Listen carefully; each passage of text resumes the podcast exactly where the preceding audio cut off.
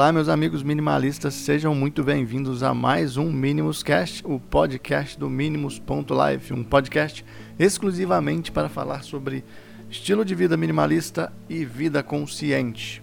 Hoje eu trouxe uma dica bastante rápida aqui, dica prática. Quem acompanha os meus podcasts sabe que eu não sou uma pessoa de trazer é, muito conteúdo mais prático, muitos sobre as coisas, né? Porque eu não acredito muito que o nosso foco tenha que ser nas coisas nem mesmo no conteúdo. Mas, como é, a Distrale e o ambiente organizado faz parte e faz parte, é, faz bastante parte do nosso cotidiano, do nosso dia a dia, do minimalismo, trouxe uma dica bastante rápida e aplicável, talvez um pouco até mais avançada. Não sei se avançado seria o termo, mas talvez avançada para você começar a observar a partir de agora. Existe um inimigo oculto do minimalismo chamado superfície. Como assim? Essa dica, inclusive, ela, quem fala muito disso é a Francine Jay no livro Menos é Mais. Ela, ela detalha um pouquinho melhor até situações uh, desse inimigo chamado superfície. Superfícies, é, elas são imãs de tralhas, elas são imãs de desorganização. Que tipo de superfície? Toda superfície reta que você consiga colocar alguma coisa em cima, né? É algo que pouca gente fala, mas uma mesa, uma escrivaninha, é, um criadinho, sei lá, a mesa da cozinha, tudo que é superfície, ela são são espaços imãs de tralha, imãs de desorganização. Por isso que quanto menos móveis você tiver, tá? a superfície também, a gaveta pode ser considerada uma superfície, mesmo que você abra ela, coloque as coisas ali dentro, você está juntando tralha, porque é uma superfície em que você consegue guardar coisas, né? colocar as coisas ali dentro. Então, se você, a partir de agora, se você quiser é, dar um passo à frente aí no minimalismo visual sobre as coisas, na organização do seu ambiente, faça uma, uma, uma busca na sua casa, tá? E vá em busca de superfícies que você tem que às vezes não precisaria ter uma mesinha no canto da sala. A mesa de sala, ela normalmente é a superfície que mais puxa itens. Porque você chega de casa cansado do trabalho, a primeira coisa que você faz é colocar a mochila em cima da mesa. Um sofá também pode ser considerado uma superfície. Então, se você chega lá, você já coloca as coisas em cima do sofá. Sua cama é uma superfície. Claro que eu não estou falando para você desfazer dessas coisas. Mas observar as superfícies que talvez não sejam úteis no seu ambiente e começar a eliminá-las. Hoje eu tenho pouquíssimas, eu uso, tenho só as necessárias mesmo. Mesa, onde eu coloco a TV, né? As necessárias, nem gavetas. Hoje eu tenho, eu tenho acho que em casa aqui duas gavetas. Claro que isso para mim é muito mais fácil, como eu moro sozinho. Né, uma casa com família é muito mais difícil, principalmente com crianças, porque as superfícies ali, elas nem não vão se preocupar com isso, em fazer bagunça na superfície. Mas a dica da superfície é simples, é você começar a observar o quão essas superfícies da sua, da sua casa está juntando tralha. E aí colocar uma rotina de sempre, já às vezes você não quer se desfazer de uma mesinha de centro, por exemplo, bacana, não precisa de se desfazer, né?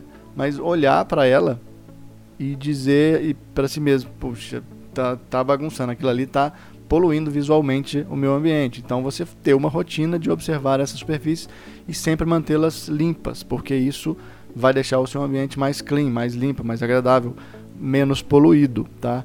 O fato de você desfazer das superfícies desnecessárias ajuda, mas nem sempre a gente sabe que consegue.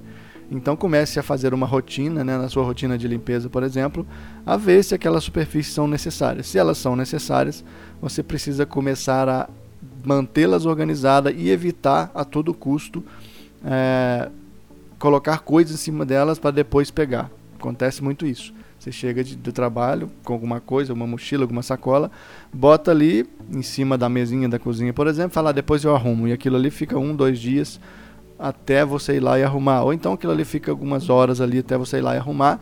E com isso você vai acumulando tralha. Mesa de centro de sala também é muito bom para esse, esse exemplo. é, desculpa. Camas nem se falam, né? Camas, às vezes a gente costuma acumular tralhas em cima de camas, notebooks e mochilas e livros, tá? Então, é, a dica é bastante simples, é prática, na verdade, né? De você sempre agora começar a olhar para a superfície da sua casa.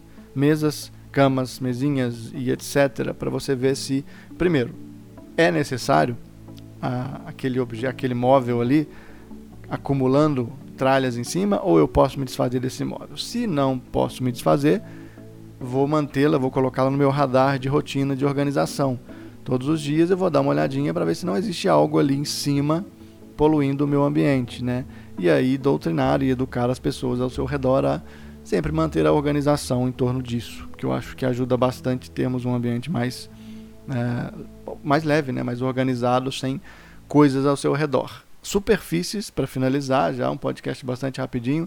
Superfícies são imãs de tralhas, podem ter certeza. Você pode olhar para suas gavetas, que normalmente quem tem gaveta tem uma sensação muito boa quando limpa elas, né? Limpa o que tem dentro delas, deixa elas organizadinhas.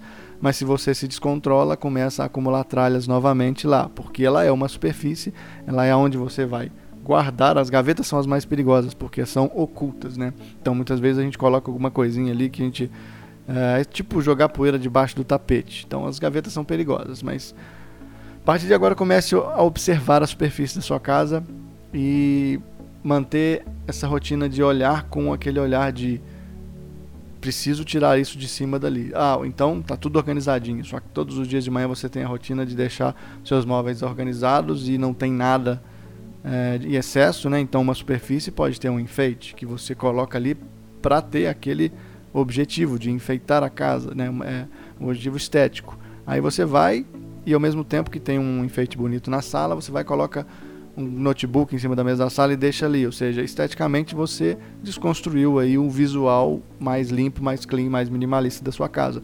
Não sou arquiteto, né? Não, quem sou eu? Ainda pretendo convidar uma, uma, uma, uma garota que fala que, que é arquiteta para falar sobre isso, sobre minimalismo na arquitetura, etc, na organização, mas não tem muito a ver também com a arquitetura em si. Estou falando assim da organização. Até mesmo no último podcast que o Bruno fez com o Wagner, excelente, recomendo que, as, que, que escutem.